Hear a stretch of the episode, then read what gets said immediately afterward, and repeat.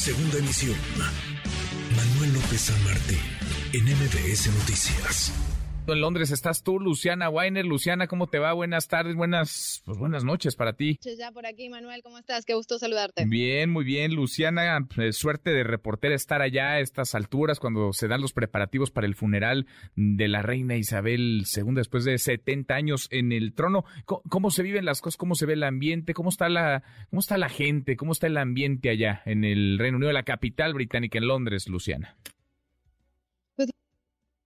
Convulsionada, Manuel, ya hay vallas por toda la ciudad porque los traslados van a ser van a ser muy largos. Primero tenemos el primer traslado mañana que será desde el aeropuerto hasta el Palacio de Buckingham. Aquí justamente estoy a unos metros del palacio, ya está todo preparado para la llegada de los restos de la reina Isabel. Hay un operativo de organización, digamos, que es muy fuerte. Se han instalado, te digo, en 48 horas se ha levantado una infraestructura en los alrededores muy impresionantes. Hablamos de vallas, de baños públicos, de lugares, de caminos, digamos, para recorrer y que sea una fila organizada. Y también después del Palacio de Buckingham se trasladarán los restos hasta Westminster. Ahí será el funeral abierto al público donde la gente podrá pasar durante 24 horas. Bueno, las 24 horas durante cuatro días, mejor dicho.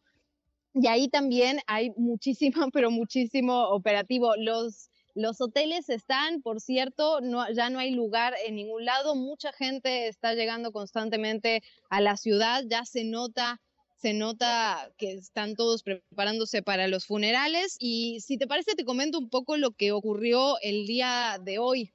Carlos III en la mañana se reunió con los parlamentarios británicos, recibió las condolencias, dio unas palabras y después junto con la reina consorte, con Camila, se dirigieron hasta Escocia donde se hizo también el traslado de los restos de la reina desde el Palacio Real hasta la capilla de St. Giles. También miles de personas y filas de tres horas, tres horas y media para poder darle el último adiós. Las puertas se abrieron más o menos como a las cinco de la tarde, Manuel como a las 5 de la tarde, más o menos. Ahora, ya el panorama que nos describe Luciana, pues da cuenta de que no solamente los preparativos, sino la gente se estaría, digamos, de alguna manera haciendo a la idea de lo, de lo que viene. Es todo un protocolo, ¿no? El que se tiene que seguir, digamos, es, es un formalismo el que se tiene que, que agotar. ¿Qué, ¿Qué piensa la gente después de 70 años de reinado? De, del nuevo rey, de, de, Carlos III. ¿Has podido más o menos eh, platicar, conversar con algunas personas eh, percibir cuál es, cuál es el sentir de, los británicos de este, pues de este nuevo rey, Luciana. Fíjate que hay dos posturas encontradas. Por un lado, me he encontrado con mucha gente que me dice que automáticamente el amor se pasa de la reina Isabel II hasta el rey Carlos III, sobre todo gente adulta, adulta mayor tal vez, como esta gente que veíamos, ¿no? Que le besaba la cara las pocas veces que tuvo aquí afuera del palacio de Buckingham.